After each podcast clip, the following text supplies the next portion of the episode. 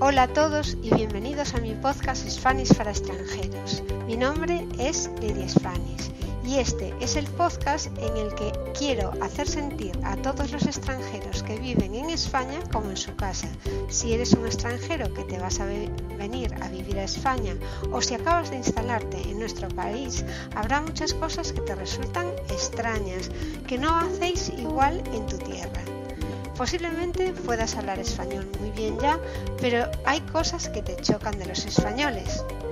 Uno de los temas en los que nos diferenciamos también del resto del mundo, porque cada país tiene sus costumbres a la hora de la vuelta al cole.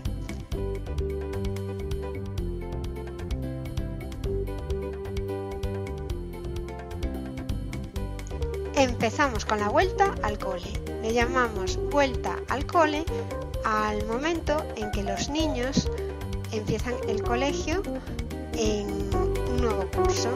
Aquí el nuevo curso empieza en septiembre. Para infantil empieza antes y unos días después va primaria, después va secundaria y después va, bueno, secundaria y bachiller y la universidad que posiblemente empiece también unos días un poco más tarde.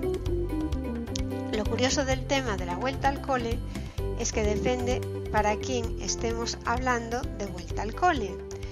Vuelta al cole en las tiendas, en las papelerías, empieza pues casi en mayo. Empiezan a hacer acopio de mercancía para estas fechas.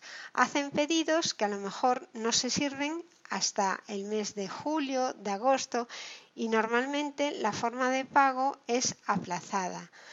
Las papelerías o empresas que se dedican a vender producto escolar lo que hacen es hacer eso, una previsión de compras, que es un pedido en firme, para que les reserven la mercancía. Con esto, una empresa también que fabrica tiene más claro la demanda que va a haber de determinados productos. Estos productos los han lanzado pues en enero, a lo mejor en una feria que se puede hacer en, en Madrid normalmente, en IFEMA, es el lugar en donde se hacen las ferias, sobre todo las de papelería. La más importante es la de IFEMA de enero y creo que hay otra en IFEMA también en febrero y es de papelería y de regalo. Entonces en la feria se muestran las novedades y que ya está normalmente pues el catálogo del año que empieza en enero y ahí las papelerías, bueno, ven el producto que hay y empiezan después a hacer los pedidos en mayo.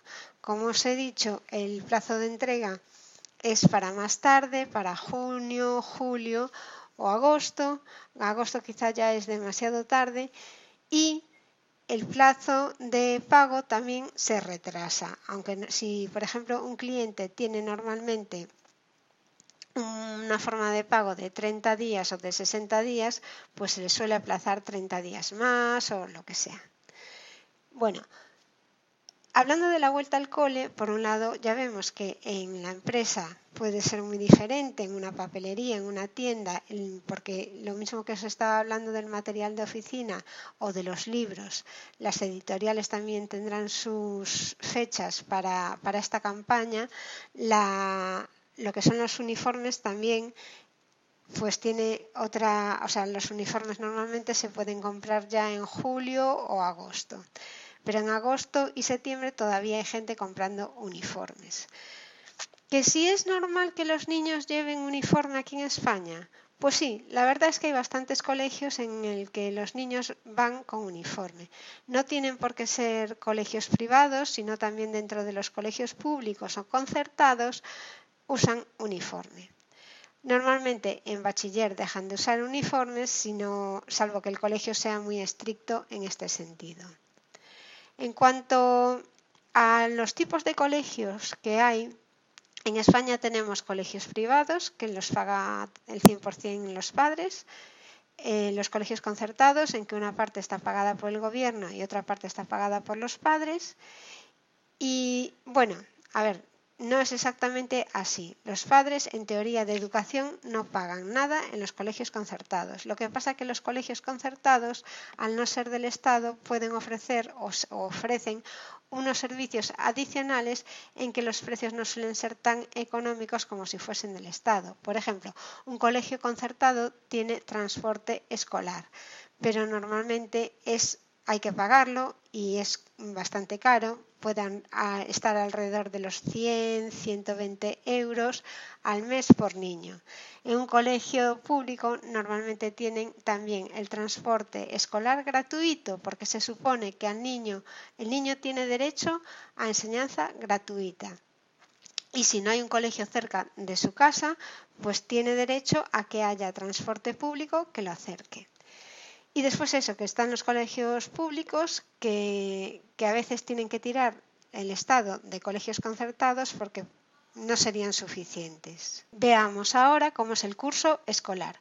El curso escolar se divide en tres trimestres. Uno que empieza de septiembre a diciembre, que suele coincidir con las vacaciones de Navidad, que en España suelen tener los niños vacaciones hasta pues de 20 días, porque empiezan el 23 o 22 de diciembre y están normalmente hasta el 7 de enero u 8 de enero.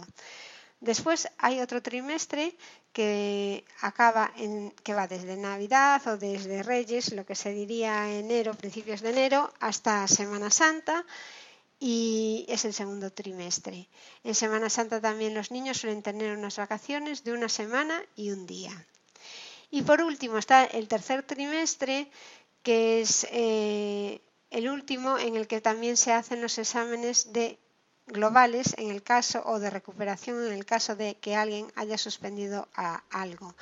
Este tercer trimestre va desde Semana Santa, cuando acaba Semana Santa, empieza el tercer trimestre y acaba pues normalmente cuando acaba pues la segunda semana de junio, porque después dejan el tiempo para hacer los exámenes de recuperación y exámenes globales. Bueno, esto es lo que se me ocurre a mí de la vuelta al cole, pero posiblemente a vosotros, mis amigos extranjeros, se os ocurran un montón de dudas más.